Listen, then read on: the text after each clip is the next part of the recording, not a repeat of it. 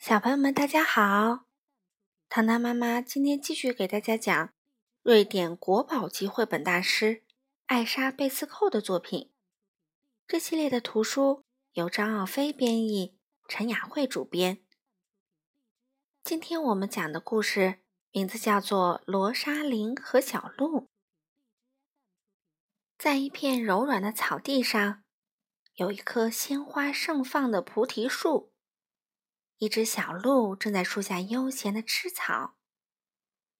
小女孩罗莎琳躺在草地上睡着了。夏日的微风轻轻地吹拂着她的脸。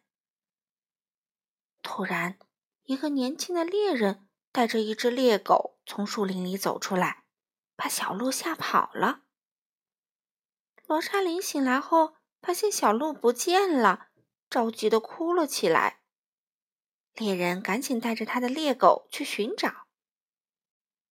在很远很远的一座城堡里，住着一位老国王。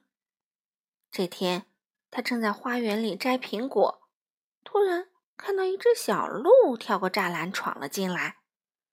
老国王很喜欢小鹿，命人打造了一个金闪闪的黄金笼子，把它关了进去。国王和王后。为小鹿准备了很多美食，可小鹿就是不肯吃，因为它非常想念它的朋友罗莎琳，想马上回到菩提树下。国王无计可施，只好贴出告示，悬赏一袋金币给能让小鹿吃东西的人。人们带着各种各样的美食从四面八方赶来，但小鹿依然什么都不肯吃。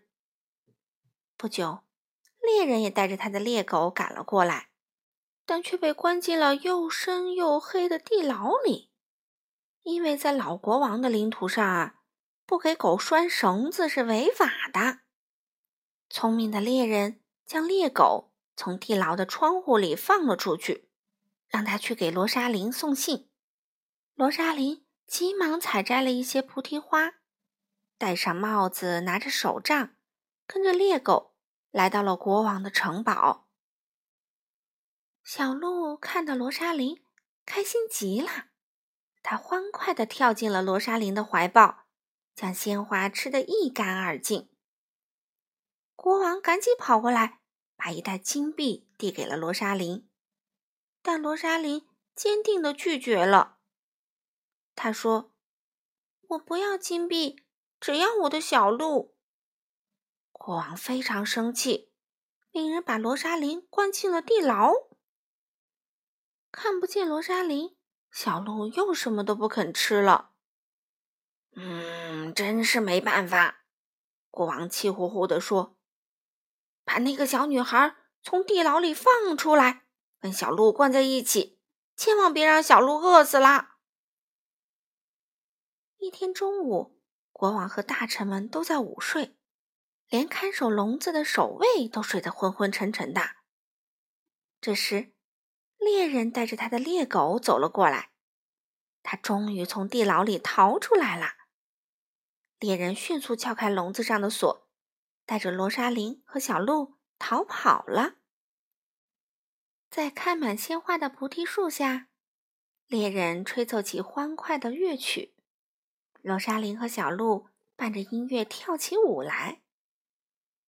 夏日的微风轻轻地吹拂着他们，每个人的心里都高兴极了。好了，小朋友们，今天的故事就讲到这里啦，我们下次再见吧。